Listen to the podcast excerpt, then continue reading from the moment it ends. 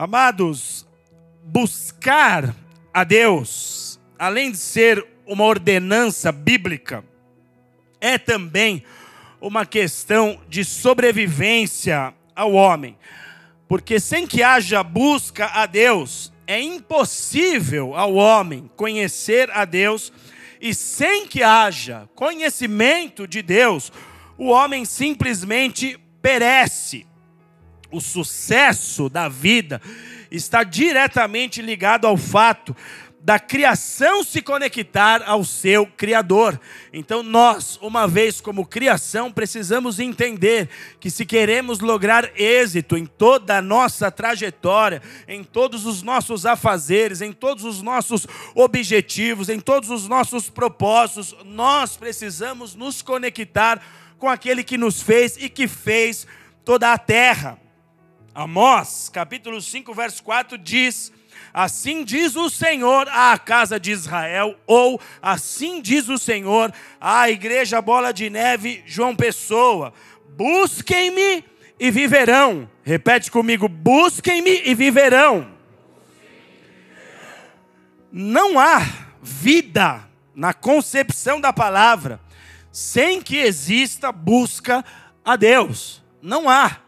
Se você não buscar a Deus, você nunca vai gozar da vida que Deus desenhou e projetou para a sua história. Amém? Porém, quando o assunto é a nossa busca a Deus, o que se vê, na maioria dos casos, é que essa busca, ela está muito mais fundamentada naquilo que de Deus nós podemos receber do que numa busca que se se define em buscar apenas ao Criador.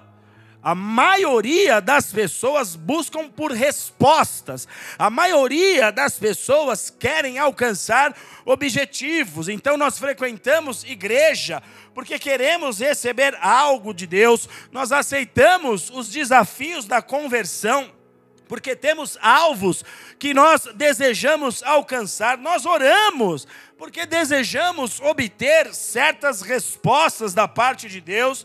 E ok, a Bíblia endossa esse pensamento. Jesus diz: Pedir e ser-vos-á dado, buscai e encontrareis. Isso está em Mateus capítulo 7, verso 7. Mas o fato é que, em se tratando de buscar a Deus, antes de querermos receber algo de Deus como recompensa, o que nós precisamos aprender é querer buscar a Deus para receber o próprio Deus em nós, para receber a própria vida de Deus. Então, se você é alguém que se acostuma a orar somente por recompensas que você pode obter, você é alguém que não se desenvolveu em oração de adoração, oração que desfruta da presença, oração que entra diante dele sem sequer fazer uma petição mas somente para o adorar, somente para o perceber, somente para o conhecer. Então nós precisamos aprender a buscar o próprio Deus e não somente aquilo que Ele tem para nos oferecer. Porque desta busca por Deus, desta busca pela Sua presença, é que fluirão todas as respostas das quais nós necessitamos. Deus é a nascente, do próprio Senhor correm diversos rios. Cada um desses rios dizem respeito a um tipo de benefício que Deus pode fazer na nossa vida, mas a orientação de Deus ou o cerne da nossa busca deve ser a fonte. Nós precisamos aprender a buscar o próprio Deus. Uma vez tendo buscado o próprio Deus, os rios de Deus nos alcançarão. As respostas de Deus serão como consequência em nossas vidas. Todas as colheitas que nós teremos nessa terra serão a expressão das próprias águas de Deus fluindo em nossas vidas. Salmo 14, verso 2 diz: O Senhor olha dos céus para os filhos dos homens, para ver se há alguém que tenha entendimento e que busque a Deus. Então o Senhor olha do mais alto céus, ele olha para a terra procurando alguém que o busque. E diante desta questão, eu questiono a igreja nessa noite. Uma vez então que os olhos de Deus passeiam sobre a terra procurando por quem o busque. Qual seria o modelo de busca que Deus então deseja encontrar na terra? Abra sua Bíblia comigo no livro de 2 Reis, capítulo 18. Segundo livro dos Reis, 18.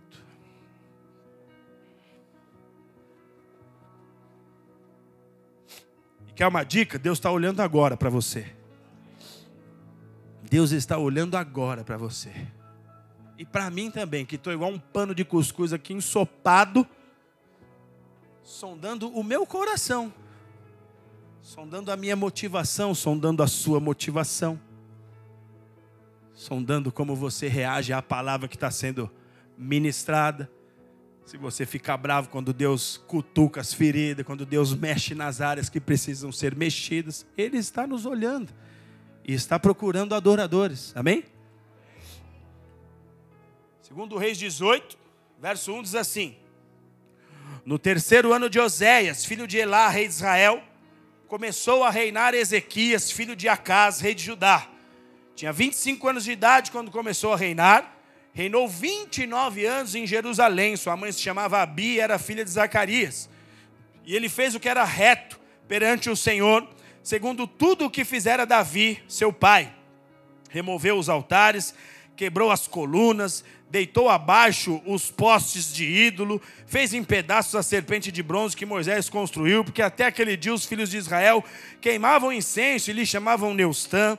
Confiou no Senhor, o Deus de Israel, de maneira que depois dele não houve seu semelhante entre todos os reis de Judá, e nem entre os que foram antes dele, porque se apegou ao Senhor e não deixou de segui-lo, guardou os mandamentos que o Senhor ordenou a Moisés.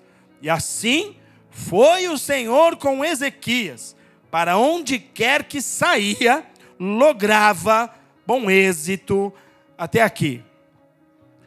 O livro dos reis de Israel, nós vamos encontrar histórias aqui de bons e maus governantes.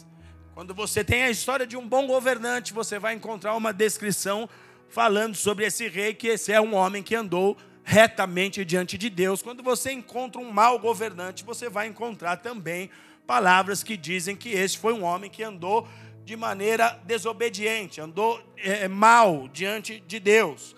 Ezequias foi um rei que recebeu de Deus uma boa, uma boa avaliação. Ezequias, ele andou retamente aos olhos do Senhor. Ele, quando assume o reino, uma das primeiras coisas que ele se importa em fazer é justamente tirar todo o culto que não era direcionado a Deus. Então ele remove a idolatria em seus dias. Ele anda em confiança plena ao Senhor, ele põe Deus acima de todas as coisas em sua vida, um homem que guardou os mandamentos, que não deixou de seguir a Deus, andou de maneira tal que Deus se agradou dele. E a palavra de Deus diz que, diz que onde ele colocava a mão, para onde ele ia, o Senhor o abençoava e o favorecia. A história de Ezequias, ela é um modelo para nós de alguém que desenvolveu a sua vida espiritual de modo gradativo. Porque todos nós chegamos na igreja, chegamos na nossa relação com Jesus em uma realidade, mas o Senhor não deseja que nós permaneçamos nesse lugar. Pelo contrário, a ideia é que eu e você conheçamos cada vez mais de Deus e buscando ao Senhor, Ele vai revelar a vontade dele para nós e assim haverá um desenvolvimento das nossas vidas. E assim nós vamos alcançar os lugares de um verdadeiro adorador, dia após dia, desafio após desafio. É por isso que Jesus vai nos dizer para cada dia o seu mal, para cada dia o seu cuidado. Vença a batalha de hoje, não se preocupe com a de amanhã, vença o que está no teu caminho hoje. O que você tiver para enfrentar hoje, dê respostas de um verdadeiro adorador. E essa é a ideia de Deus para nós, que passo a passo, dia após dia, estação após estação, nós nos apresentemos como verdadeiro adorador. Ezequias, ele desenvolve a sua vida de modo gradativo. O rei Acás, pai de Ezequias, em seus dias, ele firma uma aliança com um povo inimigo, com a Assíria, De maneira que quando Ezequias sobe ao trono, a sua condição em relação à Síria é de vassalo. Ele tem que pagar tributos para a Síria. A Síria tem domínio sobre o território de Judá, sobre o seu governo. A Síria vem como um trator nesses dias, conquistando diversos povos, diversos outros reinos. Eles conseguem invadir o território de Israel e tomam o norte de Israel. Todo o povo de Deus que habitava o norte já estava debaixo do, do, do jugo e do domínio da Síria a Síria está avançando, eles estão mirando agora Judá, o território mais ao sul de Israel. E Ezequias seria o próximo alvo da Assíria. Só que nesse meio tempo acontece uma troca de monarca na Assíria. Um rei sai de cena e um outro rei sobe ao trono. E muitos dos povos que eram dominados pela Assíria, neste momento enxergam uma oportunidade de se rebelar. Essa é a hora de cortar o vínculo com a Síria. Eu não quero mais pagar tributo, eu não quero mais ver esses homens dominando as minhas terras. Então, essa é a hora de se rebelar. E Ezequias foi uma dessas pessoas. Ezequias viu nessa troca de governo a chance. É agora que eu saio de, de debaixo do governo da Síria. Ele rompe nesta relação que o seu pai havia feito, ele se rebela contra a Síria. E quando a Síria então começa a ter que lidar com cada um dos rebeldes que, que, que insurgiu contra o seu governo, era questão de tempo para chegar em Judá. A Síria, através de um homem chamado Senaqueribe, o rei, começa a tratar com cauda rebelde, eles vão nos territórios da Babilônia, eles vão no Egito. Que, o que está acontecendo? O que, que vocês estão se rebelando? Era questão de tempo para que eles chegassem em Judá. E quando a, a Síria chega em Judá, a Bíblia diz que Ezequias, quando vê a, a, chegada dos exércitos da Síria, porque eles já chegam dominando certas cidades, eles já chegam tomando alguns territórios. Quando Ezequias vê a chegada da Síria, a Bíblia diz que ele fica extremamente abalado. Segundo Reis 18, verso 13, diz: No 14 ano do governo do rei Ezequias, Senaqueribe, rei da Síria, atacou todas as cidades fortificadas de Judá e as conquistou. Então Ezequias, rei de Judá, enviou essa mensagem ao rei da Síria: Olha, confesso que errei. Agora pare de me atacar e eu pagarei tudo o que você exigir. Então o rei da Assíria cobrou de Ezequias o equivalente a 10 toneladas e meia de prata e 1.050 quilos de ouro. Ezequias vê a Síria chegando e fala: acabou para mim. Eu tentei me rebelar, eu tentei quebrar o vínculo de escravo que eu tinha para com eles, mas eles estão marchando, eles estão vindo contra mim, eu não tenho o que fazer. E aí, quando o exército da Síria chega, ele fala: oh, me desculpa, olha essa ideia do rei, oh, vacilei, não devia ter me levantado contra vocês, errei. Onde é que eu estava com a cabeça? devia ter permanecido escravo, devia ter buscado pagar o tributo em dia, pagar as tarifas, as taxas, tudo em dia. Onde é que eu estava com a cabeça que eu deixei de enviar os recursos? Me desculpe, tudo que eu fiz não foi bem pensado, não foi bem planejado. Por que, que eu quis ser independente de vocês? Só que é estranho esse comportamento de Ezequias. Porque a Bíblia diz que no momento em que isso acontece, ele já havia feito uma reforma em Judá, tamanha, que o próprio Senhor disse que antes dele não teve ninguém igual e nem depois. Porque haviam 260 anos que não se celebrava a Páscoa em Israel, desde os dias de Salomão. E ele restabeleceu a Páscoa, ele purificou o templo, ele colocou os levitas em posição de adoração. Ele fez o que só tinha acontecido nos dias de Davi, estabeleceu turnos de adoração lá novamente em, em, em Judá. E como é que esse homem, que teve tantas experiências com Deus, porque ele prosperou nesse tempo, enquanto ele buscou a Deus, enquanto ele experimentou de uma vida dedicada em adoração, ele viu o seu reino prosperar, ele enriqueceu. Judá vivia dias de paz. Como é que esse homem, no momento em que o, o rei Senaqueribe e seu exército estão chegando lá para falar: oh, onde você estava com a cabeça que você saiu de debaixo da nossa aliança. Como é que esse rei agora está falando? Ah, desculpa, errei, não era para eu ter feito nada disso. Ezequias era um adorador, ele era um homem de Deus. Ele era alguém que já tinha conhecimento de Deus. já tinha tido experiências com o Senhor. O que, que fez com que esse homem se abalasse tanto assim na chegada do exército assírio? Quando ele viu as cidades fortes de seu governo serem conquistadas, esse homem ficou emocionalmente abalado. Porque o diabo sabe as áreas das nossas vidas em que, se ele tocar, ou se ele mexer, ou se ele der uma pequena investida, essas áreas desestabilizam determinados homens de Deus. E às vezes ele sabe porque você mesmo dá para ele a dica. Você disse: alguma coisa acontecer com o meu filho, eu não sei o que acontece comigo. Então ele sabe, toca no filho dela. Se alguma coisa acontecer com a minha empresa, cara, nada pode acontecer. Então ele sabe, vamos abalar as empresas daquele homem. Às vezes você mesmo dá para ele a deixa. Quando ele vem e começa a tomar as cidades fortificadas, isso mostra que Ezequias tinha muita confiança nessas cidades, porque essas cidades fortificadas eram cidades muradas, eram estruturas bélicas que conseguiam, de alguma forma, manter Judá tranquila, em paz. E quando ele vê que a Síria toma logo de cara essas cidades, ele fica totalmente enfraquecido em seu emocional. E aquela derrota que ele está vivendo faz com que a sua visão de Deus ela sofra uma distorção. E esse aqui é um perigo na vida de todo adorador.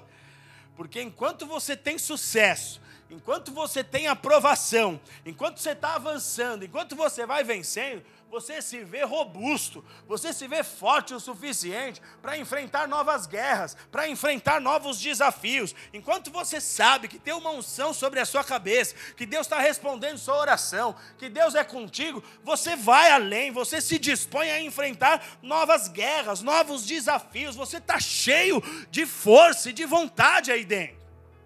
Mas basta você sofrer uma derrotazinha Basta você ter um probleminha, basta você sofrer uma invertida. As coisas saírem um pouquinho do controle, você já, você já sabe que você não tem mais como resolver aquela situação. Quanta gente nessa hora, emocionalmente, fica completamente abalado a ponto da sua fé em Deus diminuir. Porque Ezequias diminuiu em fé aqui. Ele olhou para o rei da Síria, em vez ele falar como Davi falou com o gigante, falou: Eu sei quem é meu Deus, quem é esse incircunciso aí. Ele falou: Não, eu errei, cara. Me perdoa, não deveria ter feito o que fiz. Quantas pessoas cheias da unção, com chamada de Deus, com planos poderosos de Deus sobre suas vidas, mas porque sofreu um abalo financeiro, porque sentiu a resistência do inferno, porque viu o diabo atacando sua família, porque viu o diabo atacando seus negócios, uma retaliação chegando em sua casa. Quantas pessoas agem exatamente como Ezequias? Parece que o fervor some, parece que o desejo de continuar seguindo a Deus some.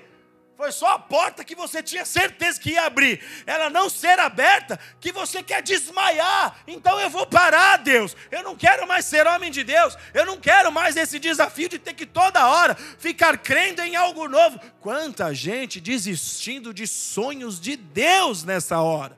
Agindo exatamente como Ezequias. Muitas pessoas são adoradoras até o primeiro embate. Chega a luta, chega o desafio muitos vão da adoração para a murmuração. E começam a questionar e a reclamar de Deus. E sabe o que acontece quando você deixa de ser o adorador para se tornar no murmurador? Os céus fecham. E aí é por isso que você já não sente mais a presença como você sentia. Você não vê mais sinais. Você não vê mais milagre. Falar de sobrenatural para você é algo que você fala, isso aí é coisa de maluco. Só que você já creu um dia, você já viu milagres de Deus, você já viu sinais de Deus. Só que quando você abre a tua boca para murmurar, os céus fecham, tudo trava. Tudo trava. O chão debaixo do seu pé se torna como um chão de ferro, nada mais prospera. Você já viu Deus fazer coisas maravilhosas, mas você passou do murmurador para adorador, você fica, os seus testemunhos estão só no passado. Você não tem coisas novas para apresentar. Se alguém te perguntar o que Deus fez na sua vida no último mês, Você não tem nada para dizer. Se alguém se fala no último ano, você não tem mais nada para dizer porque você deixou de ser adorador. Você mesmo parou a movimentação dos céus em seu próprio benefício. Agora, é fato, amados, que todos nós estamos sujeitos a falhar. Amém? Homens de Deus falham. Amém? Amém. Mulheres de Deus falham. Nós estamos vendo Ezequias aqui. Todos nós estamos sujeitos a falhar. Ninguém falha porque quer. Quem falha, falha tentando acertar. A Bíblia diz que Pedro, o apóstolo Pedro, ele falhou quando andou sobre as águas com Jesus, porque num primeiro momento ele andou, num segundo momento ele afunda, ele, ele falhou. Mas daquele barco, Pedro foi o único que teve coragem para falar: deixa eu ir. Quem tem coragem de se lançar em novos desafios, corre o risco de falhar. Você não é de ferro. Aperta o teu irmão que está do lado e fala: Eu falei que você não é de ferro. Você não é de ferro, você não é imbatível, você não é invencível. Você é um alguém que precisa de Deus. Eu sou alguém que precisa de Deus. Se não fora o Senhor sobre nós, nós já teríamos sido consumidos o inimigo das nossas almas já nos teria destruído. O salmista recitava essa frase, havia uma consciência nele. Foi o Senhor quem nos livrou do laço, foi o Senhor quem nos livrou da armadilha. O nosso inimigo é astuto, ele é sagaz, ele tem muitas artimanhas, ele tem muitas maneiras de nos enganar. E nós corremos o risco de falhar ao tentar, ao querer viver coisas novas, ao querer viver desafios, ao querer estabelecer em Deus projetos grandiosos, nós corremos o risco de falhar. Homens falham, mas Deus já sabia que nós falharíamos em algum momento. E o que nós temos que entender é que Ele usa as nossas falhas para o nosso próprio benefício. Então, quando está tudo bem, você avança. Quando você sente aquela aprovação de Deus, que Deus está dando like para as suas ações, você vai embora. Você é cheio de força, você é cheio de coragem, Deus está comigo, nada vai falhar. Mas e quando falha? E quando você falha? E quando você erra? Essa é a hora, amados, de nós mostrarmos do que nós somos feitos. Essa é a hora que nós vamos descobrir qual é a profundidade da nossa fé nesses momentos aqui é que nós vamos olhar do que nós somos constituídos, do que os anos que nós temos dedicado ao Senhor, o servindo, nos aprofundando nas Escrituras, buscando a presença dEle, essa é a hora que nós vamos mostrar e que nós temos a chance de mostrar do que nós somos feitos. Aqui, Ezequias precisaria mostrar a qualidade da sua adoração, e é nesse momento aqui que Ezequias começa a ser forjado por Deus. Ezequias, num primeiro momento, ele tenta uma trégua com a Síria. Ele fala: Não, errei, eu, eu vacilei, não devia ter agido dessa forma. Mas faz o um seguinte: me diga o que você quer e eu vou te dar para a gente ficar em paz, para a gente gerar essa dívida. O rei, Zoião, falou assim: me dá o ouro e a prata do templo do Senhor. E Ezequias manda os seus servos retirar o ouro que estava nos umbrais, nas portas. Ele manda retirar ouro, prata para entregar para a Síria. Ele dá 10 toneladas de prata e dá uma tonelada de ouro.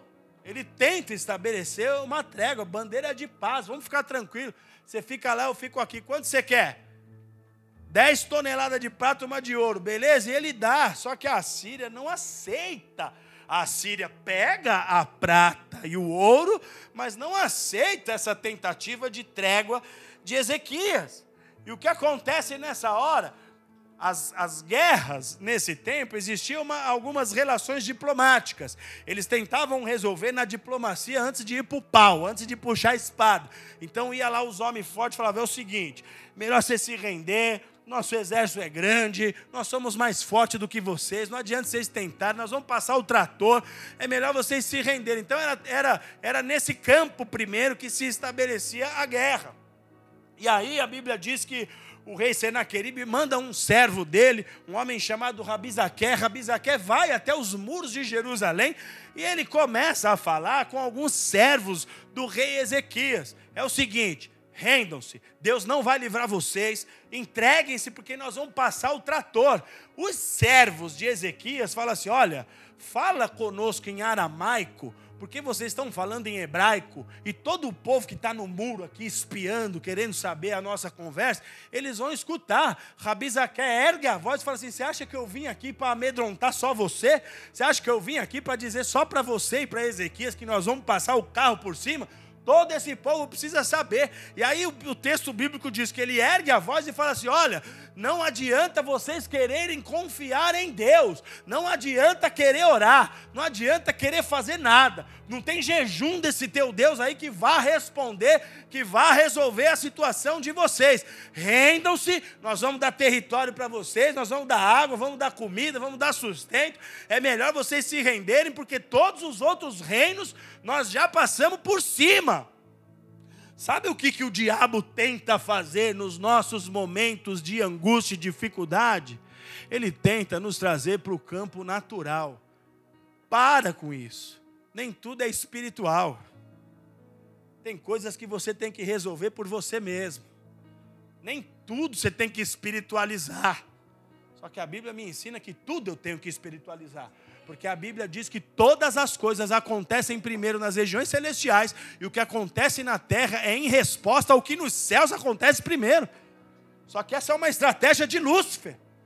Não ore. Para que jejum? Você já fez dez jejum e não respondeu. Você já fez um monte de campanha de oração e não resolveu. Só que a minha palavra diz, e a sua Bíblia também diz, que Deus ele é um Deus que ele age nas nossas vidas quando nós resistimos ao inferno. Sujeitai-vos a Deus, resisti ao diabo e ele fugirá de vós. Muitas pessoas aqui já têm se sujeitado a Deus. Sabe por que você não tem tido muitas respostas? Porque você não está resistindo ao diabo. Quantas vezes você tem que orar? Quantas vezes você tem que fazer suas campanhas de jejum? Quantas vezes você tem que buscar a face de Deus? Até que a resposta de Deus venha. Ou o sim ou o não de Deus. Até que a resposta de Deus venha. Mas o diabo quer te levar para o campo natural. Não adianta confiar em Deus, é o que ele está dizendo para o povo. Nós já derrubamos outros reinos que também tinham os seus deuses. Não tem o que ser feito, nós vamos destruir vocês. Não confiem no que Ezequias está dizendo, ele está falando isso agora para o povo. Ezequias, amados, nessa hora ele se vê sem saídas. Ezequias, quando vê essa afronta, ele se vê sem nenhuma chance, ele chega no estágio em que somente nesse estágio é que o verdadeiro adorador é formado por Deus. Então entenda, que as tuas lutas e guerras estão servindo para te formar adorador. Os teus desafios estão promovendo a adoração que verdadeiramente rompe, rompe os céus, entra na sala do trono, chega na presença de Deus. Ezequias estava sem saída.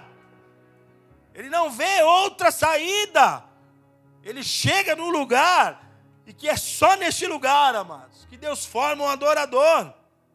Um lugar onde nada do que ele fizesse mudaria a sua situação. Nenhum contato, nenhuma ligação, nenhum pedido de ajuda, nenhuma aliança, nenhuma ajuda de pessoa influente, nem ajuda de nenhum familiar, de algum amigo, nada que Ezequias tinha aqui era Deus e mais nada. Diga Deus e mais nada. Deus e mais nada. Sabe quando a sua adoração vai ser uma bomba no mundo espiritual? Quando você, em sua vida, for Deus e mais nada. Deus e mais nada. E às vezes você ainda confia no dinheiro, às vezes você ainda confia em coisas que você tem como apalpar e se segurar. Ezequias só tinha Deus e mais nada. Quando você chega aqui no lugar mais próximo ao chão, no ponto zero, o lugar onde não há apoios naturais, o lugar onde não há ajuda humana, o lugar onde você não mais conta com auxílio de parentes, com ligações daqui e de lá, porque você nunca mais foi comer um sushi, porque você não está podendo comprar roupinha da moda, então você liga para tua avó e para tua tia que te ajudou a vida inteira, só que você casou. Você tem que assumir responsabilidade. Você vai querer viver toda uma vida sem assumir responsabilidade? É aqui que começa a jornada do verdadeiro adorador. Quando esgotaram-se as fontes, quando esgotaram-se os apoios naturais, aqui começa a jornada de um verdadeiro adorador. Segundo Reis 19, verso 1 diz assim: Ao tomar Ezequias conhecimento dessas notícias, ele rasgou as suas vestes, cobriu-se de pano de saco em sinal de profunda tristeza. Entrou e entrou na casa do Senhor.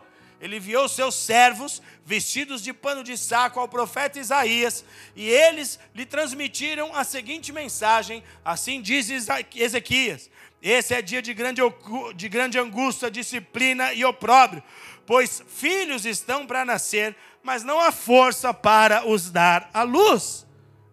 Ezequias ouve as palavras de Rabi Zaqué, que ele está dizendo: Nós vamos atropelar, não tem o que fazer. E quando ele percebe que todos os seus esforços, todas as suas tentativas foram em vão, ele corre para o templo, ele corre para a presença de Deus.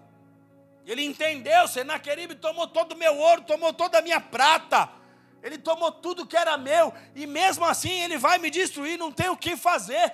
Então Ezequias rasga as suas vestes, ele se veste de pano de saco. Esse era um ato, símbolo de humilhação. Quando um homem estava em extrema vergonha, em profunda humilhação diante de Deus, eles se vestiam de pano de saco.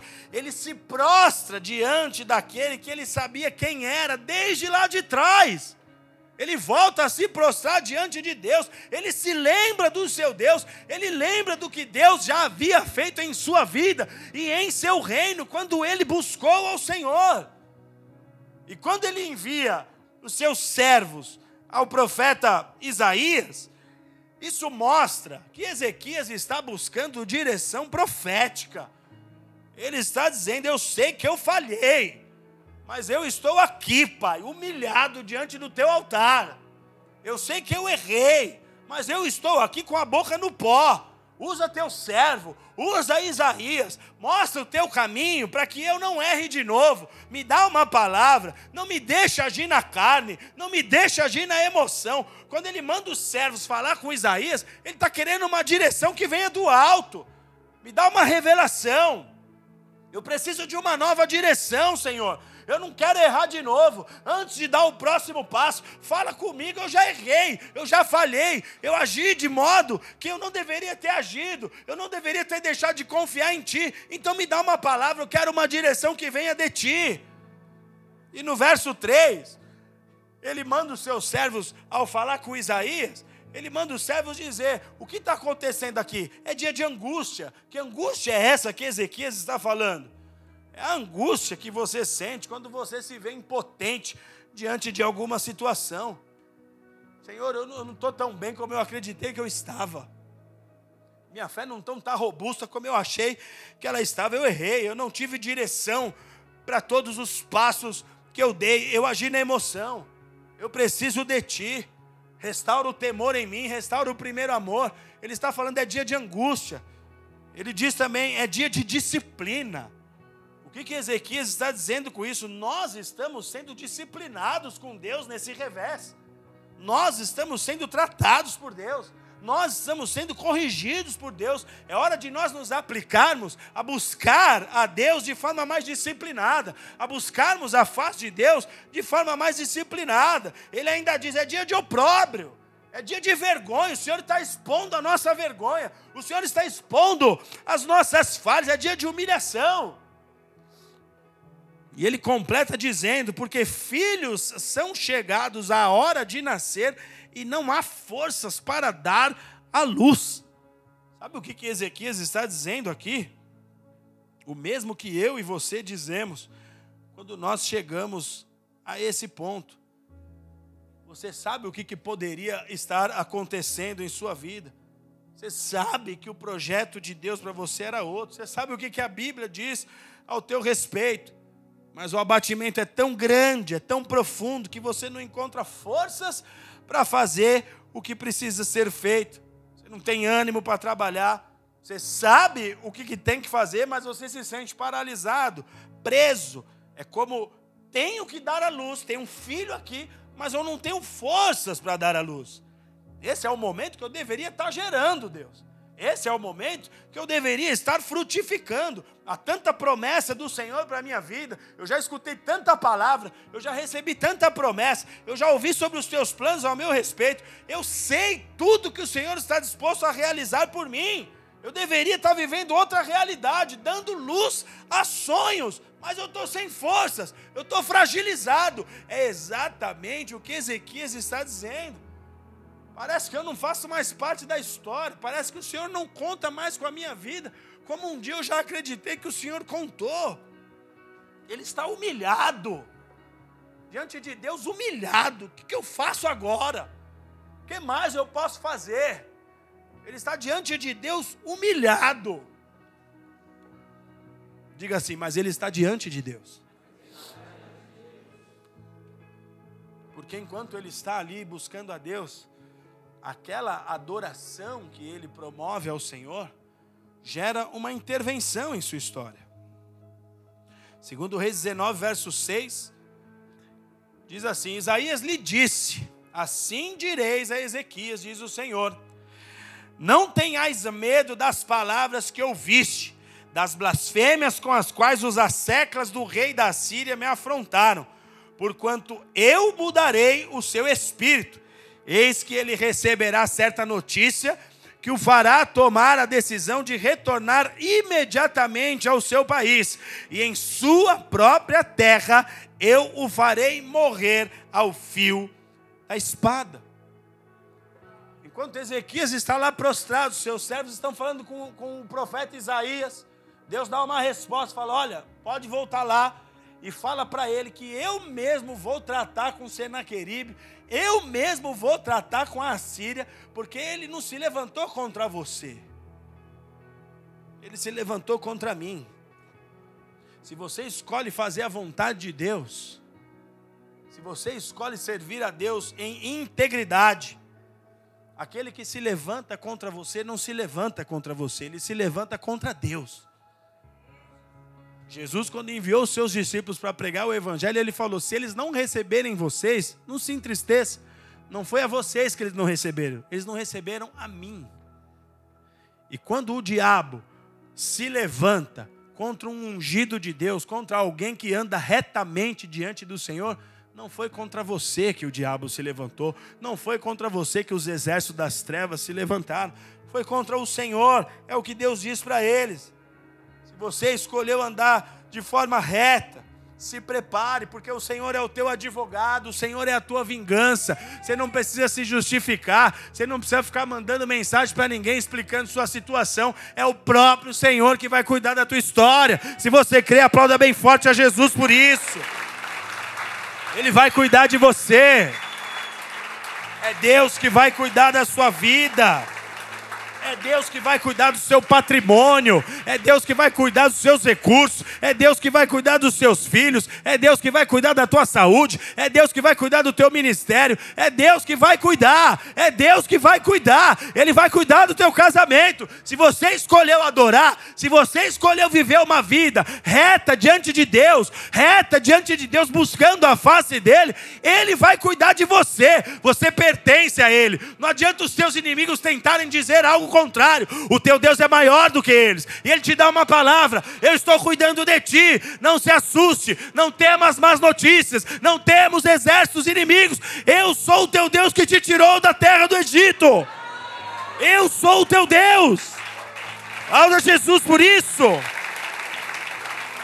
Quem te tirou do Egito, quem te tirou do lugar de pecado, quem te tirou da sujeira que você vivia, foi o teu Deus.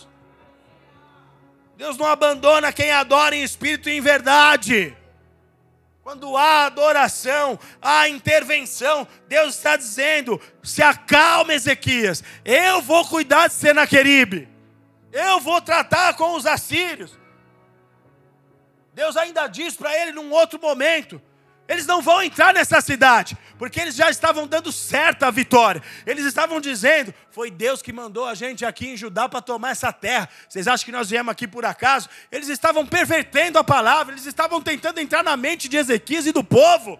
E o Senhor falou: nessa cidade eles não vão entrar. Se o Senhor tem a primazia lá na tua casa, nesta casa ele não vai entrar. Se o Senhor tem a primazia aí no teu coração, nesse coração ele não vai entrar. Quantos pais são assolados em suas mentes, porque o diabo tenta dizer que vai tocar os seus filhos, como nós temos visto nos últimos dias na nação brasileira. Se o teu filho é consagrado a Deus, ele não vai tocar. Ele não vai tocar. Nessa casa ele não entra. Nesse lugar ele não entra. Essa foi a palavra de Deus para Ezequias. Tem guarda em Israel. Tem guarda em Israel, tem guarda sobre a igreja. A igreja tem pastor. A igreja tem pastor. O homem é só uma figura do pastoreio de Deus, do pastoreio divino. A igreja tem pastor e o nome dele é Jesus. Aplauda ele bem forte.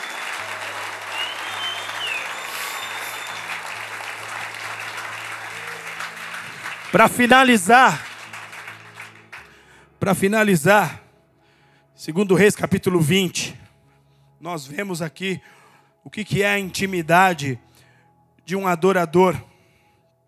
Segundo Reis, capítulo 20, diz assim: Naqueles dias, Ezequias adoeceu de uma enfermidade mortal.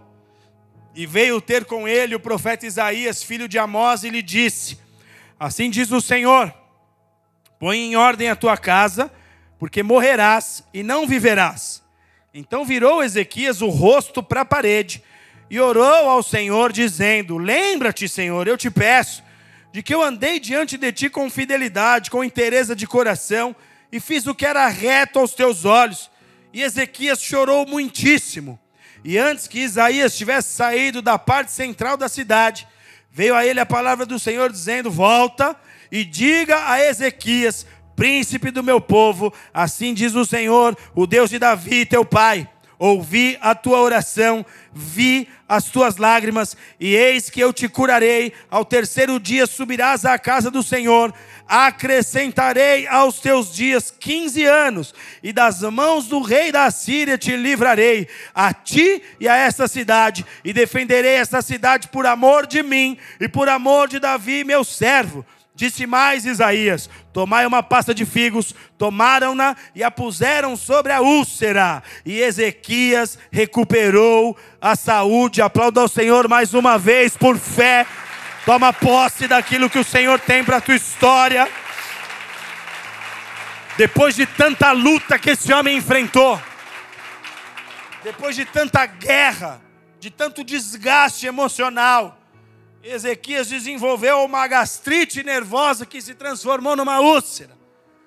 Tanto calor, tanta batalha, tanta dificuldade que ele desenvolve uma enfermidade e o profeta Isaías vem a ele com um decreto e diz: Arruma tuas coisas, Ezequias, porque você vai morrer.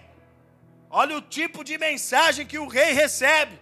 Se prepara, guarda o que tem para guardar, se despede de quem precisa, porque você vai morrer. Só que nessa hora aqui nós vemos um homem que havia se tornado um adorador em espírito e em verdade. Aqui, Ezequias provou o tipo de adorador que ele estava disposto a ser, ele mostrou aqui que pessoa, que tipo de adorador ele tinha se transformado. Diz o texto que quando ele recebe o decreto de Isaías, Ezequias vira o rosto para a parede. Ele foi ter com Deus. Ele e Deus. Ele se fechou em Deus. Ele recebe um decreto de morte. Ele vira o rosto para a parede. Somente ele e Deus. O que nós vemos aqui, amados, é a intimidade que ele tinha com Deus, porque quando ele vai buscar o Senhor, o decreto de morte é mudado. Deus diz para ele: mudou o decreto, eu vou te curar. E não só vou te curar, como vou acrescentar 15 anos ainda à tua vida. Nós precisamos entender aqui e aprender com esse comportamento de Ezequias. Nós precisamos aprender a ter e a manuter, fazer a manutenção da nossa intimidade exclusiva com Deus. Nós precisamos aprender a gastar tempo nós, a parede e Deus. Nós, a parede e Deus, e mais ninguém. Sem esposa, sem filho, sem pastor, sem líder, sem ninguém. Nós, a parede e Deus. Nós precisamos desenvolver esse hábito. E quando ele estava ali, ele, a parede e Deus, em sua oração, ele diz: Pai, eu amo a vida. E eu sei que o Senhor pode me curar. Eu sei que o Senhor tem poder para me curar. Lembra-te da nossa história. Por que, que ele está orando isso? Porque Deus nunca esquece de toda a adoração verdadeira que um dia você ofertou a Ele. Deus nunca esquece. Os discípulos entenderam isso. Eles diziam: No Senhor o nosso trabalho não é vão. Deus nunca esquece de um serviço prestado a Ele em espírito e em verdade. Deus nunca esquece de uma oferta trazida diante do seu altar com espírito e coração de adorador. Deus nunca vai esquecer de tudo que você fez para Ele. Ele considera cada ato de adoração espiritual que você ofertou a Ele. Então Ezequias está dizendo: Deus, lembra. Lembra que eu escolhi andar em fidelidade. Quando muitos se corromperam, eu escolhi tua vontade.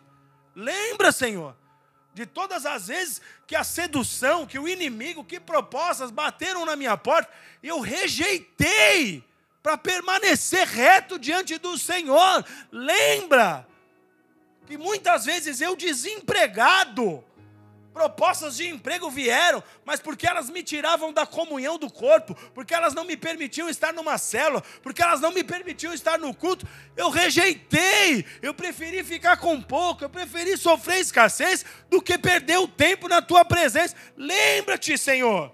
Lembra-te de como foi difícil cada uma das renúncias que eu fiz por amor ao teu nome, cada uma das renúncias que o Senhor mesmo me pediu. Lembra, Senhor, essa é a oração desse homem.